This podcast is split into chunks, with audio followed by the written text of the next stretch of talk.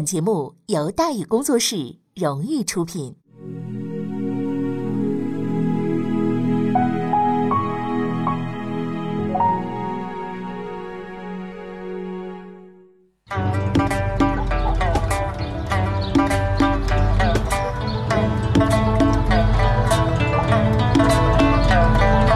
说书唱戏劝人方，三条大道走中央，善恶到头终有报，人间正道是沧桑。给您续上一杯茶，我慢慢的说，您细细的品。听大禹。话说明朝除了咱们广播直播以外啊，我们还在喜马拉雅独家网络发布。各位呢，可以登录喜马拉雅手机和电脑客户端，搜索“大禹茶馆”，选择收听。上期节目咱们说到哪儿啊？咱们说到。艰难生存，郑成功勉力维持。山西生乱，多尔衮派兵镇压。永历三年正月初四，多尔衮派尼堪啊，尼堪是努尔哈赤长子楚英第三子啊，率军呢入晋，配合阿济格伯洛呢进剿各地的义师。可是一个多月过去了，阿济格伯洛、尼堪的大军呢仍无明显进展，山西义师一个比一个难对付。当然了，最难啃的还是固守大同的江乡。多尔衮入关以来啊，第一次急了眼了啊！于是发生了一件破天荒的事情，什么事情啊？多尔衮亲征了啊！这玩意儿不能叫御驾亲征是吧？但也是差不了太多，因为那时候多尔衮摄政王嘛是吧？自打清军入关以来，多尔衮那个身体啊就处于亚健康状态啊。又身为皇叔父摄政王，主理朝政，所以呢，不管天下打得多热闹，视战如命的多尔衮呐，一直都是待在北京城里边运筹帷幄。从消灭弘光政权到进剿隆武政权，再到夺取湖南两广，多尔衮无非就是派几员大将，轻松加愉快。哎，他在京城里边喝着茶水，看着报纸这就搞定了。多尔衮是没精力亲征的，也没有必要亲征。可如今呢，江襄啊想先这么耗着，但是清廷可拖不起呀。山西搞不定，北京就危险了。多尔衮没办法像以前一样稳坐钓鱼台，等着听捷报了。于是乎，多尔衮就带着八旗精锐直奔大同而来。哎，你还别说，还真是老将出马，一个顶俩。很快呢，就拿下了浑源呐、应县、应州啊，就是今天山西应县啊、山阴呐等等这些地方，切断了大同和山西中部一师的联系。就在多尔衮准备一鼓作气拿下大同的时候，北京传来急报：完了，多铎感染天花，生命垂危。哎，屋漏偏逢连阴雨呀！多尔衮拍了拍大腿，暗自埋怨：“小失误啊，小失误啊！啊，你怎么那么关键时刻你给我掉链子吗？啊，这不是拆十四哥我台吗？这不是？可是埋怨归埋怨呢，多多毕竟是自己同母异一母同胞那兄弟啊，是吧？如今呢时日无多了，怎么着回去也得瞅上一眼呢？三月份，多尔衮就从山西撤回了北京。哎，同月，多多病死，多尔衮不得不滞留北京呢，料理后事。山西啊，只有暂时交给阿济格伯洛等人处理。多尔衮第一次亲征山西，虽然历时短暂，但是有效地切断了大同和其他义师的联系，为清军进一步围困大同呢提供了契机。于是乎，从四四月份开始，阿济格执行多尔衮临行前制定的作战计划，对山西事变的始作俑者江襄实施铁桶战术。什么叫铁桶战术啊？就是围死了，哎。就是不放松，但是话说回来，山西那个形势啊，并没有因为大同被死死的围困而有所改观。除了山西本地义师四处扩大战果以外，陕西王永强、王永镇义师呢，也在夺取陕北广大地区之后啊，渡黄河进入山西境内凑热闹来了。到四月底到五月初这一段，义师先后夺取了汾州（今天山西汾阳）、祁县、武乡。榆社、清源啊，今天今天山西清许啊，还有徐沟等等这些地方，清军呢只控制着太原、平阳，平阳就是今天临汾啊等少数几座孤城。山西这个局势啊，对清廷更加不利了。到了六月份，山西的清军已经不够一师吃的了。魏世俊所率一师直接进入了北直隶河南境内，夺取了武安、临县、歙县等等这些地方啊。那么刚刚料理完多铎后事的多尔衮就抓狂了，决定干脆得了这事儿，别的都弄不了了，再次亲征吧。为了平定山西的局面，多尔衮可以说呀是倾巢出动，下了血本了。在山西战场上，满八旗当中会打仗的将领基本上全都到场了，只有下狱之后自尽的这个豪格呀、染病亡故的多多呀和正在清剿湖南的吉尔哈朗三个人缺席。我们熟悉的，你看看啊，什么阿基格了、伯洛了、尼堪了、硕塞了、满德海了、瓦格达了等等这些个将领，此时都在山西跟义师呢玩命呢。在陕西战场上镇守汉中的吴三桂、李国汉，李国汉呢是汉军镶蓝旗的啊，汉八旗的是吧？定西将军，奉命北上，和这个孟乔芳，孟乔芳也是汉八旗，是镶红旗的，哎，陕西总督是吧？会合剿灭王永强一师以后，也转入山西配合清剿。多尔衮第二次亲征历时两个多月，但是战果呀不明显。八月份匆忙返回北京，天下未定，主少国疑，朝中不能没有拿主意的人。多尔衮啊，实在是身不由己啊！这时候恨不得把自己劈成两半，这边一个，那边一个。真正对山西战局起到扭转作用的，啊，是另外一个人。这个人是谁呢？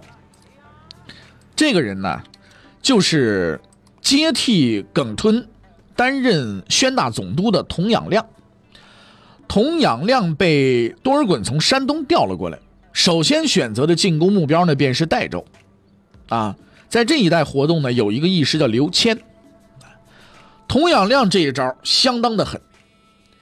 代州在大同的南面，中间隔着应州山隐。多尔衮第一次亲征的时候，代州和大同的联系被切断了。但是对于围困大同的阿济格而言，代州的刘谦仍然是躲在自己背后的威胁，背着一颗定时炸弹，阿济格难以对大同的江乡放开手脚打。万一刘谦在背后捅那么一刀子，跟江乡一起南北夹击，自己可就成对方嘴里的三明治了。童养亮清剿刘谦部，一时寡不敌众，退往五台山区，又遭了清军穷追猛打，结果被彻底剿灭了。阿济格没有了后顾之忧，对大同的攻势呢日趋猛烈啊！另外呢，大同被死死围困了好几个月了，已经是啊兵民饥饿，死亡殆尽，余兵无几啊！形势对孤军奋战的江乡是越来越不利了。每到严峻的时刻呢，总是不乏贪生怕死之徒。眼看着大同的形势愈加危急，江乡手底下的总兵杨振威啊，决定干脆反了得了，并且暗中和城外的清军呢接洽投降。八月二十八。杨振威暗杀江乡，举城叛变，再次上演了堡垒从内部被攻破的惨剧。据说大同是不战而降之后啊，多尔衮曾咬牙切齿地下了一道谕令，将大同的城墙削去五尺。啊，你说他也不想一想，以后就是自己守城，等别人打了，你这不是帮人忙吗？或许啊生死事小，面子事大啊，愤怒往往呢会令人丧失理智的。愤也泄了，墙也消了，那山西还得接着打呀。不过呢。随着大同沦陷，江乡殉国，山西的形势啊发生了逆转。由于各地一师缺乏统一的指挥调度，很容易被各路清军分割包围，各个击破。啊，清军的进剿行动呢是明显的轻松了许多。大同失守前后啊，各部清军捷报频传。满达海剿灭宁武总兵刘伟部，攻陷朔州、马邑。啊，伯洛呢先后夺取了平遥和辽州。啊啊，还有这个榆社等地。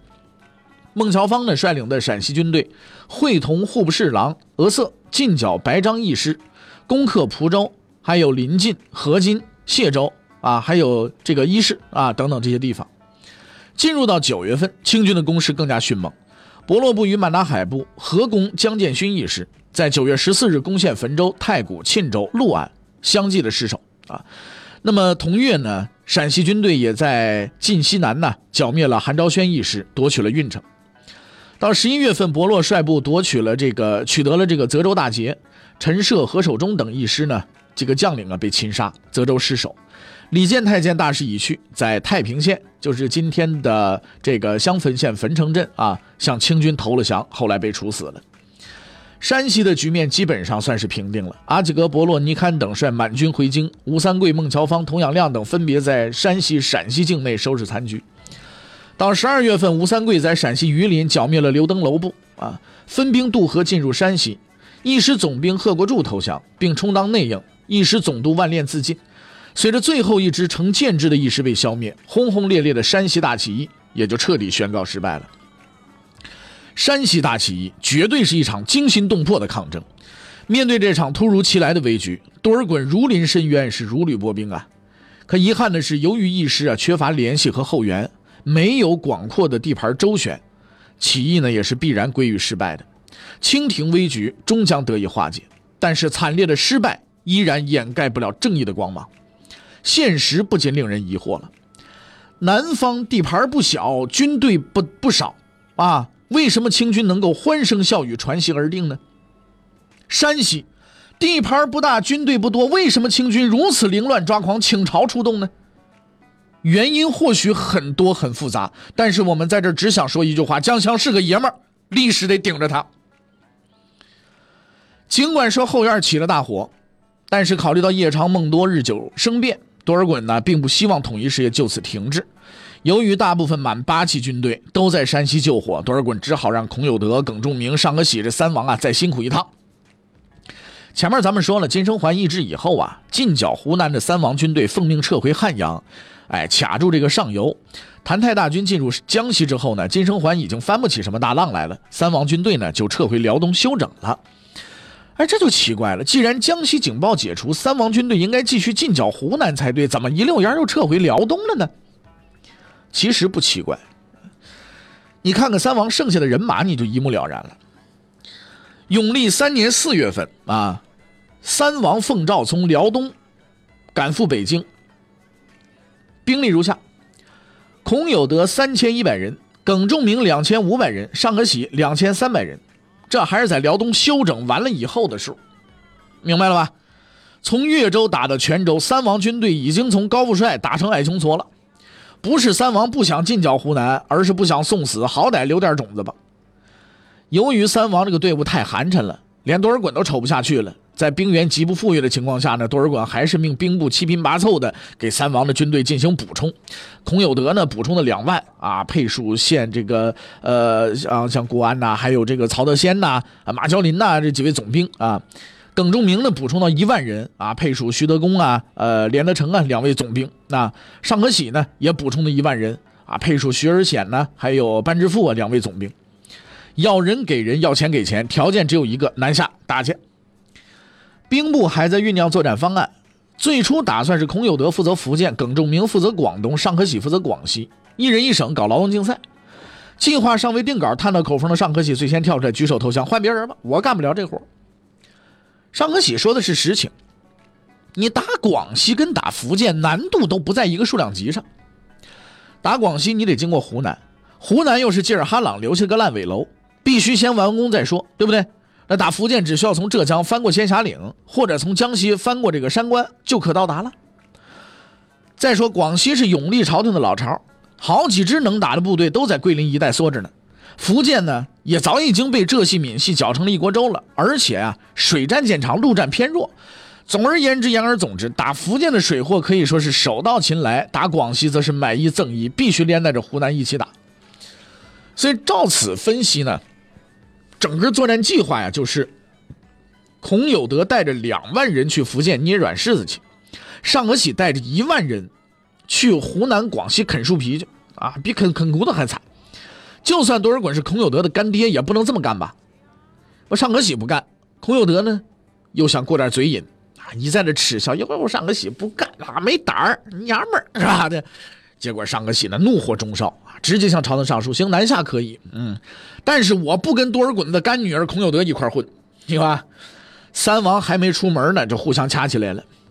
多尔衮正在山西的正被山西的事情搅得头大呢，没时间理会这些烂账啊，只想早点把这仨人给打发走得了。最后啊，兵部对南下的作战计划进行了调整，孔有德经湖南打广西，耿仲明、尚可喜经江西进攻广东。三王在补充兵员的基础上，再配属浙江、湖广调集的部队，开始向南方进发。时间这就来到永历三年六月份，公元一六四九年，孔有德率军抵达了湖南衡州。按照惯例，孔有德需要做的第一件事情是什么呢？就是避暑。哈哈，你北方兵嘛，到南方受不了这个热呀。哎，过完暑假，孔有德着手做了第二件事情，干什么呀？修烂尾楼，湖南这个烂尾楼啊，确实烂的可以啊。自从吉尔哈朗大军退却之后啊，除了交联收复广西北大门、泉州之外呢，湖南的地方势力也都钻出来了，坚决贯彻敌进我退、敌退我进的游击战术。很多地方又成了南明的天下了，特别是靠近广西的永州地区。孔有德在湖南到处用兵，一点没有进军广西的迹象。哎，没办法，抽不开身嘛。到十一月份，孔有德率军进攻永州啊，攻守持续了一个多月，到十二月十二号这才攻克，足见永州兵力之强盛。尽管说孔有德在湖南攻城略地，但仍然面临一个至关重要的问题，就是城池到手了，可是明军却不见了。很明显，各地抗清势力又开始敌进我退的钻山沟了，对吧？湖南是这种态势，孔有德哪里还有能力、还有胆量敢南下广西啊？万一你说你带着兵打完了之后你撤了，人家从山沟里又钻出来了，又把城池给占了，背后歘的捅你刀子，你这麻烦就大了。一直熬到了永历四年二月份，清廷这才调山东的神勇中部去进驻湖南保庆，并配属啊图赖麾下的这个总兵张国柱啊、郝孝忠啊，接替孔有德在湖南修烂尾楼。这下子孔有德这算是把这个什么啊后顾之忧给解除了，这才放心大胆的挥师南下。三月份。孔有德率军向湘桂交界镇上，呃，这个镇峡关呢发起进攻。镇守镇峡关呢，依然是曾经在此拦截董云熙残部的曹志建。曹志建被何登蛟训练成了草包，但是打清军还是不含糊的啊。这个看到清军来袭啊，赶紧率兵出关迎战。激战一个多月，实力不济的曹志建被干掉一万多人。主力被干的差不多了，怎么办呢？啊，还能怎么办？跑呗。曹志坚一溜烟呢，就跑到了弟弟曹四驻扎的这个灌阳。啊，继续坚守，清军随即就占领了这个镇峡关，折返湖南境内，关门打狗，先拿下了武冈、靖州、新宁等地。转眼又到夏天了，孔有德又该放暑假了。哎，坐等秋高气爽。在湖南呢，折腾了一年多，孔有德终于可以大踏步向广西进发了。九月份，孔有德兵分两路南下，一路由董英、何进胜率领，啊，清剿灌阳的曹日建兄弟。孔有德亲率另一路向泉州、兴安、盐官一线进攻。九月十二日，灌阳的曹日建弃城而逃，在攻城清塘窝宿营。次日，清军进攻曹营，桂林东南门户攻城失守。此时，另一路清军也顺利拿下了泉州，向桂林的东北门户兴安、盐官逼近，对桂林形成了南北合击之势。孔有德大军压境，作为广西省会的桂林也在积极准备中。总指挥屈十四准备应战，赵印选啊驻盐关，胡一清、杨国栋、王永作、蒲英、马养林等将领呢准备逃跑。呀，十一月初五，赵印选联合其他的将领啊，将准备付诸行动，就是要逃跑了。带着军队，带着家眷，带着财产，浩浩荡荡的往西跑啊！手无寸铁的于元业呢也微服出逃，结果呢被乱兵给剁死了。主要将领纷纷弃城而逃，桂林城中那叫是一片大乱呐！屈十四痛心疾首，但是无可奈何呀。永历见证四年有余，曾经意气风发的屈十四已是心如止水。二祖江山人尽志，四年惊血我偏伤啊！屈十四不想再跑了，他决定干脆留下来得了，为自己跌宕的一生。画上一个完美的句号。那么，七十四最终的结局是什么样子的呢？欲知后事如何，且听下回分解。